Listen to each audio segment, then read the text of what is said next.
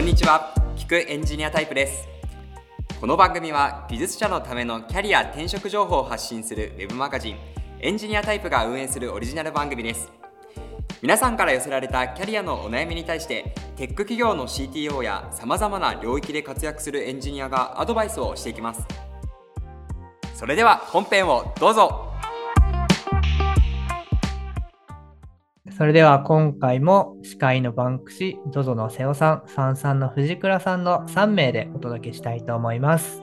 それでは第3回の質問読み上げていきたいと思います。23歳男性からの質問です。プロダクト開発についてのお悩み。ユーザー視点を求められてもピンとこない。ユーザー視点を身につけるべきと上司に言われたのですが、いまいちエンジニアの仕事への活かし方が分かりません。なぜ企画側の視点を身につける必要があるのでしょうかこれは私も新卒の頃思っていたような気がするので、話したいことがたくさんある気がしますが、まずはゲストのお二人に聞いてみようかなと思います。福倉さん、いかがですか？私は割とそのまあユーザー視点だったりとか、まあ、事業の理解みたいなものってエンジニアには絶対必要だっていう結構派閥の人間なので、はい、はい、あのこれはなんかお伝えまあね本当にヒントにしていただけるんだとお伝えしたいなと思うんですけどあの僕なりの整理で言うとですね例えばそのじゃあプロジェクトを、まあ、初めてちょっと小さくてもいいから任されるっていうことがあったとしますと。でその時にプロジェクトにこうアサインできるエンジニアの数であったりとか、リリースまでに、えーっと使っていい時間だったりとかうん。でいろいろこう制約とか条件満たすべき条件ってあるじゃないですか。はいはいはい、はいで。それらってあんまり技術的なところから来る要件とって少ないと僕は思っていて大体まあそうです、まあ、制約ですよね。制約って事業の制約でしかないと思うんですよ。うん。ね、プロジェクト3ヶ月でどうにかしてくれっていうのって多分事業的に欲求があるからそうなってるわけでとか、うん。なのでこれちょっとユーザー視点と事業の話って若干ずれちゃうんですけど、まあうんユーザー視点もそうですね。でで例えばこの機能をここういうふうに満たしてほしいっていうのってまあうんユーザーから来てるわけですよね。で、うん。それが分かってないと意思決定ができないと僕は思ってるんですよ。うん例えばプロジェクトをリードするときに、じゃあこれが本当に優先だからこういう組み方をしなきゃいけないとかこういうイテレーションの回し方しなきゃいけないとかうん。もしくは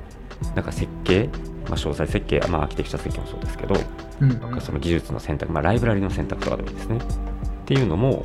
なんか技術的に正しいかどうかってもちろんあの人や時間お金が無限に使えるんだったら純粋な技術的な正解ってあるんですけど そんなことは現実的にありえないのでうん結局その制約や要求を深く理解していないと自分が判断できなくなっちゃう。と僕は思ってるんですよ。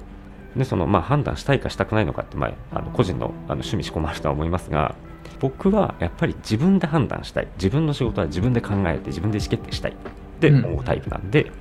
人から言われてこれだけやっとけばいいからあと何も考えなくていいよって僕は言われたくないんですよ。なのでユーザー視点やビジネスをちゃんと理解した方が仕事って面白くないですか？って僕は思ってる。ここで一番藤川さんのコメントの中でポイントになるので、そこかそっちの方が面白いっていうところだと思っていて、そこの面白さっていうのは、やっぱり意思決定ができることだったりするんですか？そうですね。そう思います。やっぱり自分だけでね全て決められるわけではないですし、まあそれはその責任の大きさであったり、キャリアのまあ深さとか、うんあのね、使ってきた時間っていうのもあると思うんですけど、でもやっぱそうですね。僕はやっぱりなんか昨日よりも今日、今日よりも明日より大きな意思決定に関与していきたいとか、うんうんでなんかそうそれがうんなんか分からないともどかしかったりなんでこっち優先するんだろうなこっちの方がいいと思うのにとかもやもやしながら仕事するのがあんま好きじゃないので、うん。っていうのはまああのそうですねあの僕の個人的な欲求としては多分そこにあると思います。いや、それは身につまされる話だなと思いながら聞いてます。私は特にここに気づいたのは、技術の意思決定を初めてした時だったので、本当になんか意思決定っていうキーワードは重要だなと思っていて、技術選定をするときにユーザーの制約を把握して自分で決めれたときっていうのはやっぱりその仕事にすごく集中できるし、その成果が出た時の面白さみたいなのも非常に大きかったのがあって、まあ、ここって結構気づけるきっかけだよなと私も思ったりしますね。このあたり、瀬尾さんどうですか？と私も藤倉さんのこの意思決定のためにユーザー視点を絶対に必要だっていう意見、同意する派閥の人間で、はい。はいで自分もねものづくりするときには絶対にユーザー視点は、ね、ユーザーが何を欲しがっているのか想像してものを作るようにしています。で、まあ、キャリア的にあのインフラエンジニア、え SRE だったりするので、そうすると、そのユーザー視点とか、だいぶ距離が遠いところなんじゃないかって思われるかもしれないんですけど、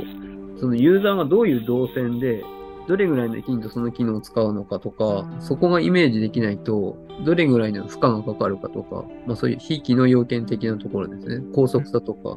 そういうのがやっぱり定められなくて、で、そうすると、非機能要件によってはシステムもっと作り込まないといけないとか、技術的な判断ができなくなってくるので、そこまでやっぱりイメージは膨らませてやるようにっていうのはしてますし、あのうちの SRE のみんなにもそれを求めたりしては。で、ライブラリを作るとかの場合でも、まあ、一般ユーザーが使うわけじゃないですけど、そのライブラリをつ使うエンジニアがいるので、で、彼らが使いやすいその仕様にするにはどうしたらいいのかとか、そのユーザー視点を持って設計するようにしていて、うんまあ、やっぱりここはどういう仕事をやるにしても必要なところなんじゃないかなと私は思ってますね。2人とも絶対必要派閥。なので、反対派閥的なコメントをしようかなと思ったんですけど、私も結構必要派閥なので、なかなか話が広がらないなと思いつつ、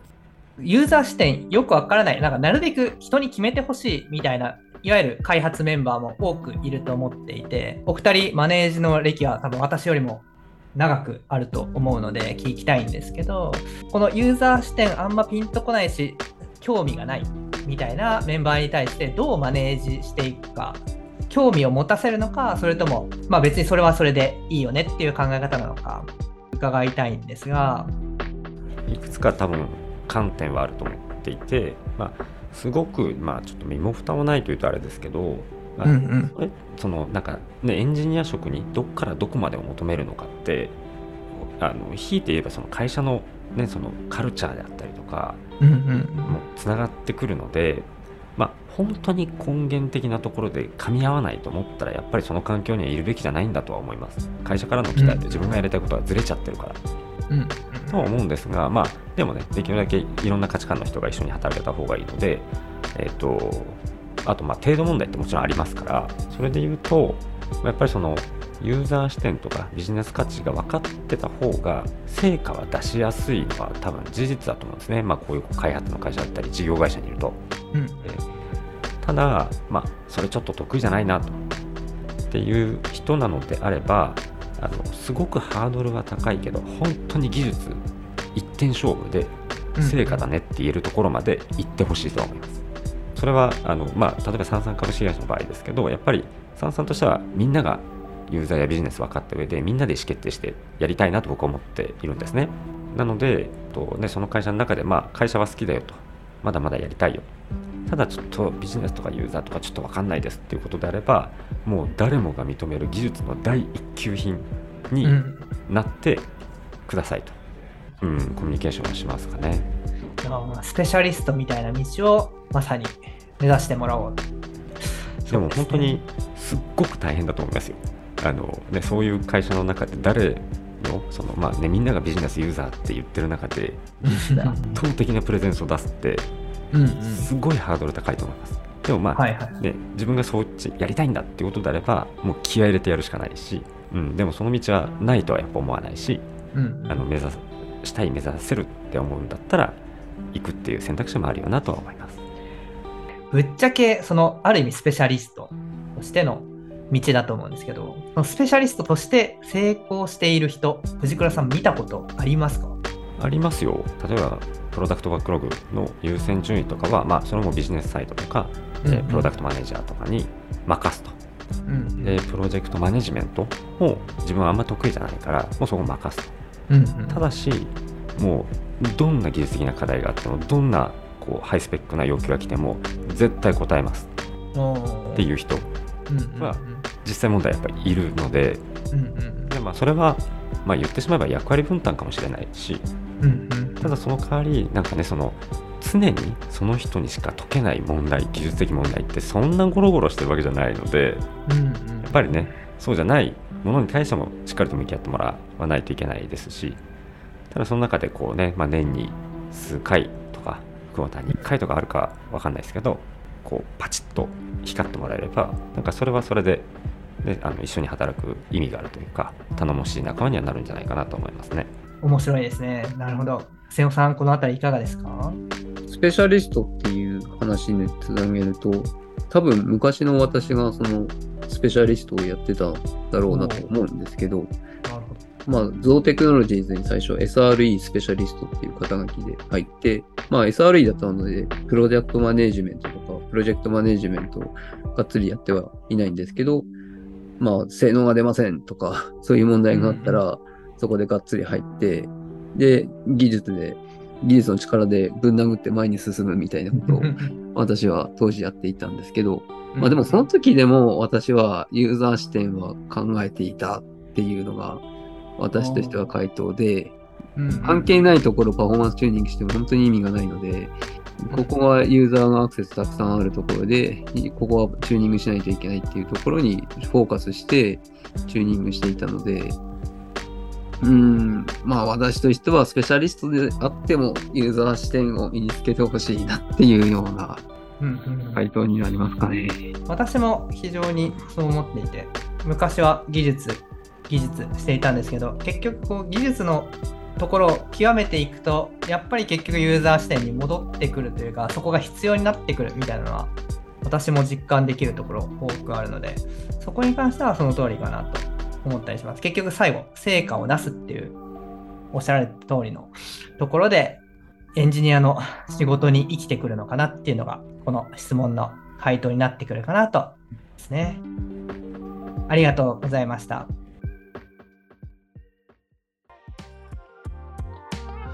くエンジニアタイプでは技術者の皆さんが抱えるキャリアに関するお悩みを募集中概要欄にある専用フォームから投稿してください Apple Podcast、Amazon Music、Spotify でお聴きの方は、ぜひフォローとレビューをお願いします。お付き合いいただきありがとうございました。